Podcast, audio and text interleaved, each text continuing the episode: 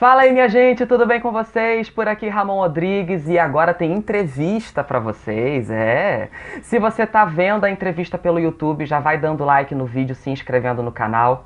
Agora, se você estiver ouvindo a entrevista pela, pela plataforma de áudio da sua preferência, é só copiar o link, seguir aí o perfil do podcast na, na, na plataforma e compartilhar para os amigos, tá? Hoje eu vou entrevistar uma mulher que eu conheci em 2019 e que eu aprendi a admirar à medida que eu fui vendo ela dando entrevistas, principalmente durante a pandemia, porque nas entrevistas que ela dá, ela sempre é, dá as informações com de uma forma muito centrada, as informações que as pessoas precisam ouvir naquele momento. E isso fez eu admirar o trabalho dela cada vez mais e ainda bem que eu estou tendo a oportunidade de conversar com ela agora para vocês conhecerem também um pouquinho dela. Vou conversar com a pesquisadora em saúde da UFRJ, Cristina Barros. Tudo bem, Cristina? Tudo bem, mas eu preciso começar aqui limpando os meus olhos. Oh, meu você Deus! Você me emocionou de falar. Caramba! Estou muito feliz de estar aqui com você nessa tua estreia. Parabéns pelo teu projeto. E fico muito feliz de, de ter tocado alguém e ter esse privilégio de abrir contigo aí nesse canal essa parte sua de entrevistas e muito sucesso. Sucesso e muita saúde para você. Obrigada mais uma vez pelo convite. Poxa, muito obrigado. Eu que agradeço por você ter aceitado o convite. Bom, é, já quero começar a entrevista perguntando um pouco de você, né? De onde você veio, é, por que você escolheu a área da saúde para atuar, como você se tornou pesquisadora da UFRJ. Você é enfermeira de formação, né? Exatamente, Ramon nascida e criada em Cascadura, subúrbio do Rio. Meu primeiro trabalho, meu primeiro dinheirinho eu ganhei é, como explicadora. Eu fiz normal, eu fiz escola Carmela Dutra, lá nos anos 80. E depois eu tentei trabalhar de alguma maneira saúde na minha vida e foi na faculdade de enfermagem que eu tive a minha formação em nível superior. Trabalhei tanto na parte pública quanto na parte privada cheguei a ser gestora da saúde da mulher aqui no município do Rio de Janeiro, mas na área privada, na saúde suplementar, eu consegui desenvolver outras habilidades, em especial a gestão. Eu fui chefe de enfermagem, eu dei plantão à noite, é, trabalhei em hospital é, especializado, hospital pediátrico, hospital materno-infantil. Depois eu migrei para gestão, eu fui gerente da qualidade, eu fui gerente de operações, um dia um headhunter bateu a minha porta, eu mudei e aí eu saí daquele emprego que eu comecei a carreira, caí no mercado, fui diretora de operações, passei a vice-presidente de operações de uma outra multinacional e atualmente estou aqui à frente de uma empresa familiar, mas uma empresa grande que trabalha também dentro da cadeia de serviços de saúde. E o tempo todo eu fui trabalhando dentro da saúde, começando como enfermeira, mas trazendo outros aprendizados. Eu fiz análise de sistemas, eu fiz pós-graduação é, em gestão, eu fiz pós-graduação em análises econômicas, é, eu fiz várias extensões, extensão em gestão de pessoas, terminei agora há pouco a minha formação em coaching, fiz o meu mestrado em enfermagem, estudando o sofrimento em quem trabalha na saúde, e agora chego na UFRJ, né, passei por esse período todo aí para trás, junto com um grupo multidisciplinar no enfrentamento à pandemia, que foi onde a gente até se conheceu e eu pude também descobrir aqui a potência dos canais de comunicação e pesquiso hoje a gestão em saúde. Para que, que a gente faz gestão? Como é que a gente traz valor? Valor para quem? Como é que a gente cuida de pessoas para elas transformarem a saúde, entregarem mais saúde, estando, para começar, por elas mesmas, saudáveis. Então, é um pouquinho aí da minha história. Sou carioca da gema, gosto de praia todo domingo, bronzeado não nega. Todo domingo de manhã estou lá botando meu pé na areia, respirando, agradecendo todo dia de manhã quando eu acordo pela vida que tenho. E é isso. Maravilha. E como que se estabeleceu assim a sua relação com música? Porque você posta alguns vídeos nas suas redes sociais cantando, tocando. Yesterday and days before Sun is cold and rain is hard I know Been that way for all my time É, isso é que dá a gente falar com um jornalista que vai e pesquisa, né? O que, que, eu vou fazer? É, eu comecei, ganhei meu primeiro violão, eu tenho ele até hoje, quando eu tinha sete anos, então já vão 40 anos aí. E eu nunca fiz uma formação, estudei, mas eu tinha um professor de violão lá na minha quarta série. Então eu pedi o violão para meu pai, ele me deu, e depois na adolescência acabou que eu tinha os amigos ali no bairro que tocavam outros instrumentos. Eu gostava muito do Kid de Abelha, então eu me sentia a própria Paula Toller fazendo ali cover do Kid de Abelha na época, e eu tocava literalmente para brincar. Depois teve uma época antes da faculdade, eu cheguei a tocar em alguns barzinhos por aí, inclusive esses barzinhos eu tocava, fechava, não sei porquê. E aí eu então realizei, não, deixa eu estudar que eu acho que vai dar mais certo. Mas eu sempre eu gosto muito de música, eu gosto de escutar música. E recentemente eu acho que a pandemia colocou a gente dentro de casa. E aí eu comecei a olhar para aquele canto, tem um violão parado ali me olhando, e acaba que é uma maneira que eu tenho de, de colocar o meu cérebro em ordem, tirar ele um pouco dessa loucura do que é tanto a vida de estudo quanto a vida dos conteúdos digitais. E a música me conecta muito comigo, com energia. A minha última aquisição foi um ukulele. Estou aprendendo ainda, também já coloquei vídeos lá, mas eu acho que a música traz leveza e todo mundo precisa, de alguma maneira, ter arte, ter alguma coisa na vida que faça a gente se conectar com o sentimento, com a essência. Maravilha! A música também é uma grande válvula de escape para mim. Só não sei tocar nada nem cantar, mas só de ouvir já me relaxa, já fico muito, muito bem. Gente, eu conheci o trabalho da Cristina mais precisamente em setembro de 2019, que foi quando teve o incêndio do Hospital Badim, aqui no Rio de Janeiro. Só para relembrar, no dia 12 de setembro de 2019, um curto-circuito no gerador provocou o incêndio. Os funcionários do hospital, juntamente com os bombeiros, evacuaram o prédio. Uma creche que ficava ali por perto chegou a abrir as portas à noite para abrigar os pacientes. 22 pessoas morreram ao todo, algumas no incêndio, outras dias depois, devido a complicações causadas pela fumaça. Na manhã seguinte ao incêndio, a Cristina concedeu muitas entrevistas e eu vou mostrar aí para vocês agora um trecho de uma entrevista que ela deu para a Globo News. Vamos ver um trechinho. Você imagina para evacuar um prédio que já seria a dificuldade, né? Se você fala de um hospital, são pessoas debilitadas, dificuldade de locomoção, por qualquer motivo que seja, num ambiente onde você tem oxigênio, medicamentos, uma série de restrições, isolamento, tudo que é pensado para cuidar da saúde, mas nesse momento torna-se uma barreira. O hospital, quando nasce, ele já é concebido para que você tenha rotas de fuga livres, mas mesmo se você não não nascer desse jeito como hospital, alguma obra, área que você teve que improvisar, tem toda uma parte de legislação, validação do corpo de bombeiros, protocolos que treinam as pessoas. É muito complexo, mas tem muito trabalho muito sério feito pela gestão de risco em saúde. Infelizmente, a gente tem situações de tragédia e, com certeza, o hospital acionou por protocolos, existe todo um trabalho de órgãos públicos que talvez tenham evitado uma tragédia muito maior. Mas é óbvio que tudo isso vai ter que ser revisto e a saúde trabalha o tempo todo com lições aprendidas, para que coisas que você viveu hoje você possa aprimorar para evitar, porque uma vida que se perca é desastroso, sem dúvida. Um ano depois do incêndio, oito pessoas foram indiciadas. Cris, na entrevista você falou muito sobre legislação, sobre é, distribuição dos setores do hospital. A UFRJ, você como pesquisadora da UFRJ, vocês é, ajudam nesse trabalho de aprimorar a forma como o hospital deve, deve acontecer ali dentro daquele ambiente? Como que acontece o trabalho de vocês nesse sentido? Eu estava ali literalmente na frente do hospital no dia seguinte e é muito importante que a gente destaque, e eu continuo destacando como falei naquela época. Trabalhar com saúde não é simples. Então, as regras, as leis, Todas as normativas feitas são feitas para pensar no cuidado com segurança e sempre numa contingência, exatamente como aconteceu. Quando você junta pesquisadores, pessoas que trabalham a teoria, e quando essas pessoas estão ali à disposição para quem está na prática, isso para mim é a mágica e é o que é tão necessário e é o que eu busco para a minha vida. Você vai ter nesse ambiente controlado condições de prever tudo prever as rotas de fuga, prever é, as melhores rotinas, tudo dá certo no mundo planejado. Só que o mundo real ele acontece de uma outra forma.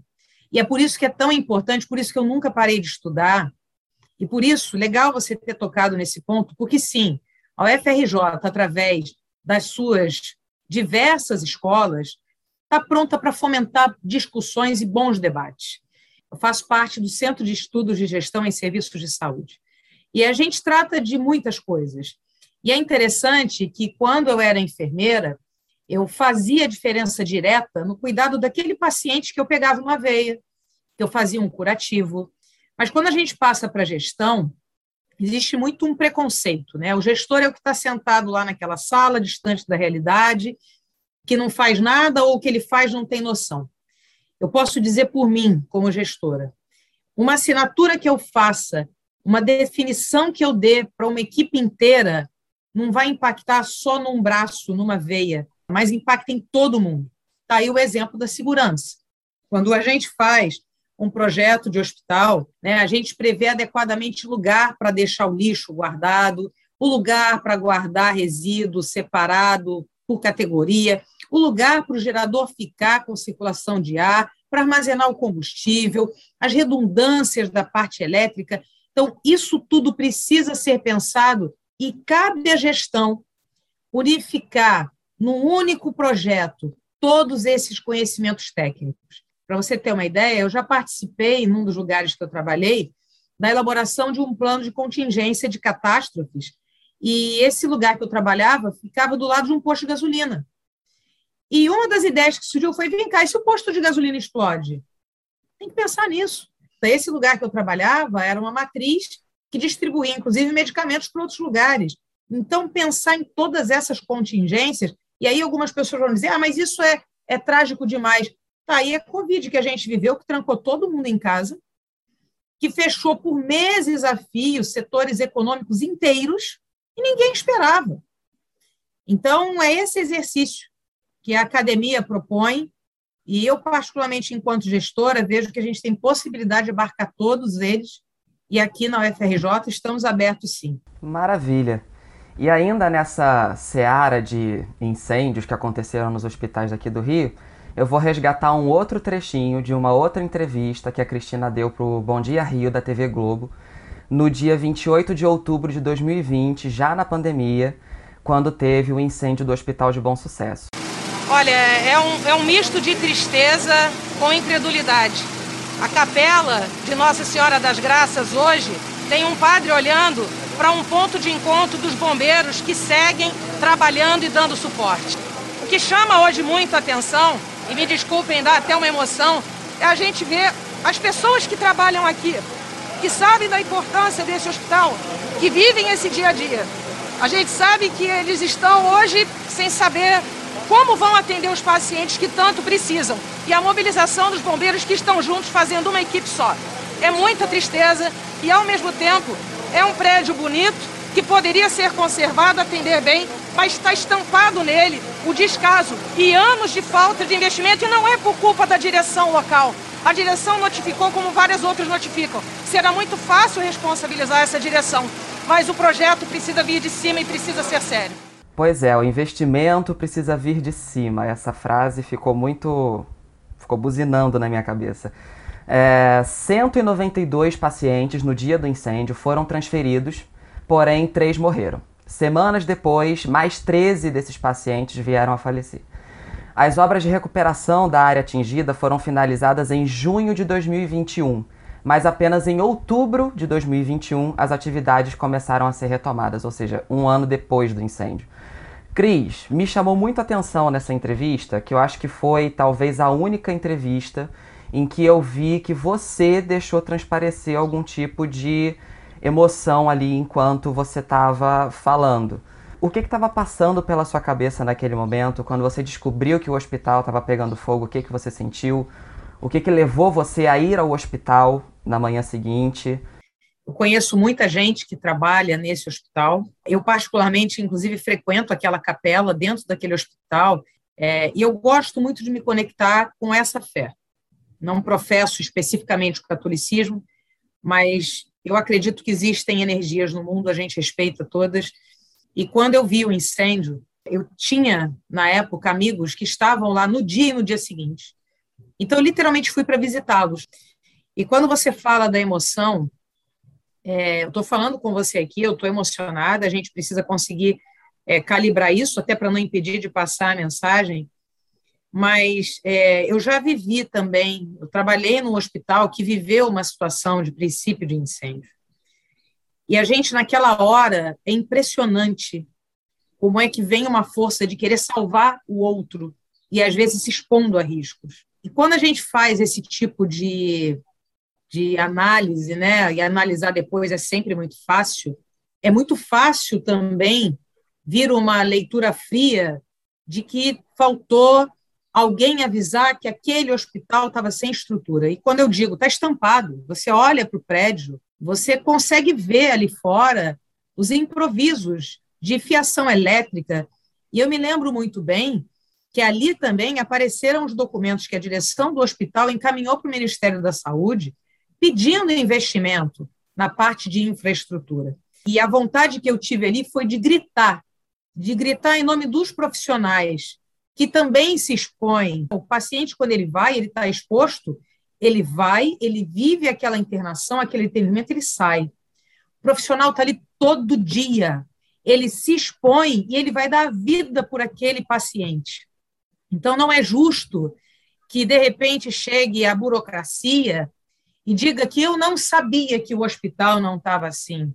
Se a gente se recusar a trabalhar em condições inseguras, posso afirmar para você, Ramon, muita coisa vai fechar.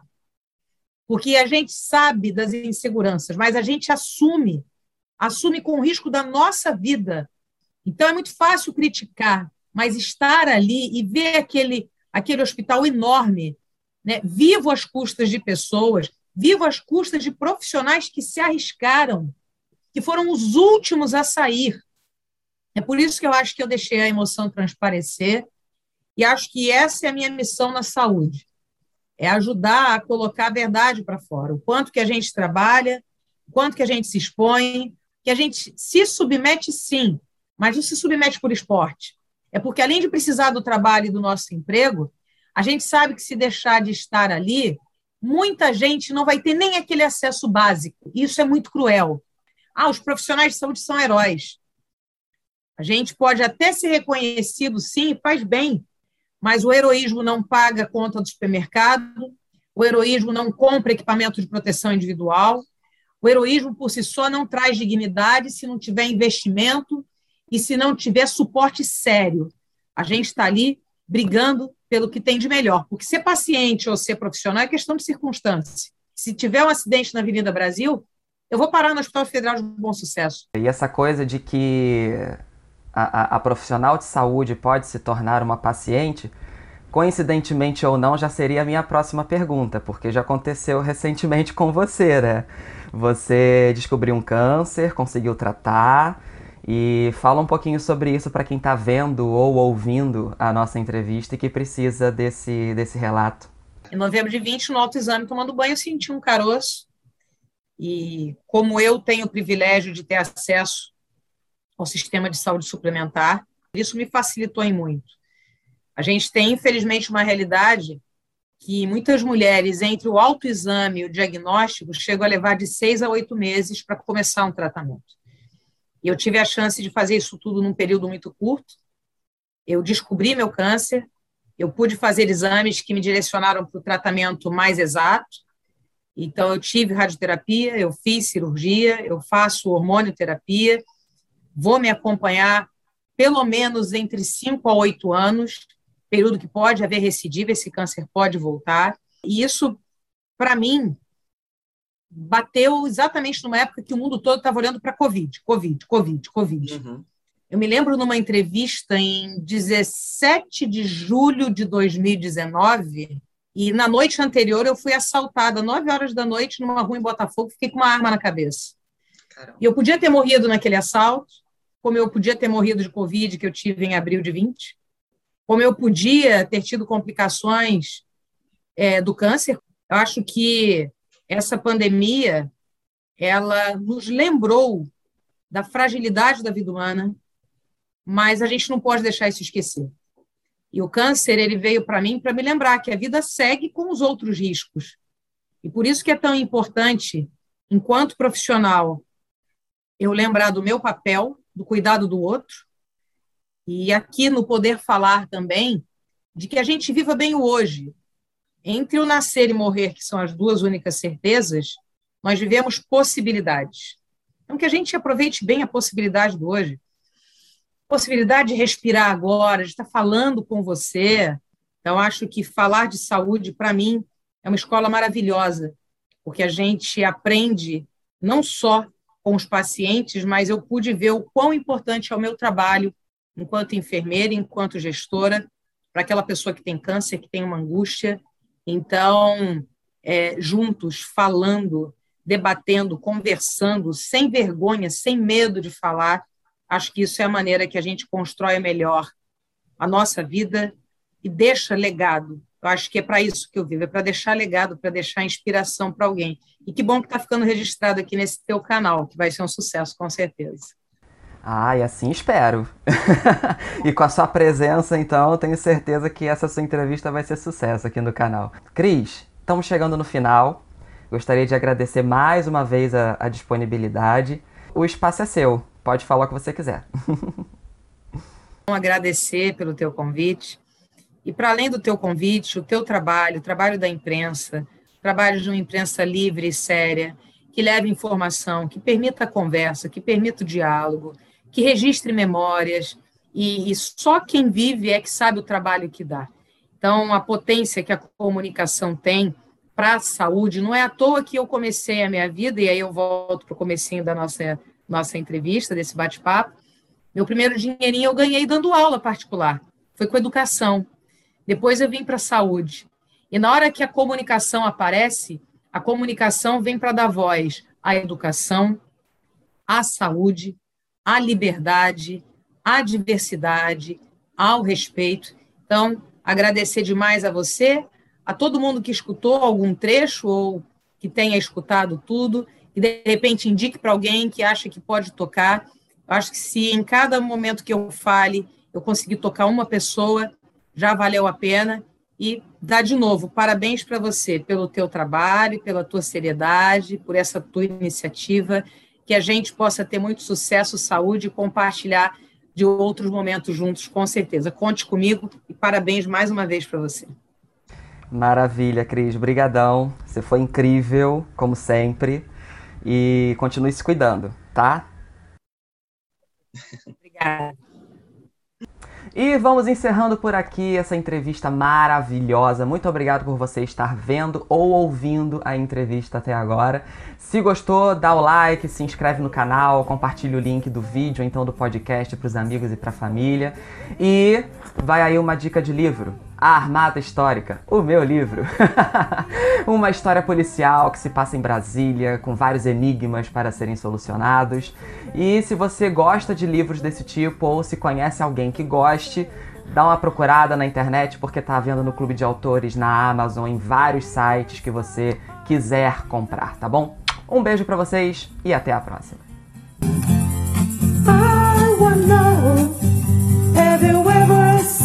in the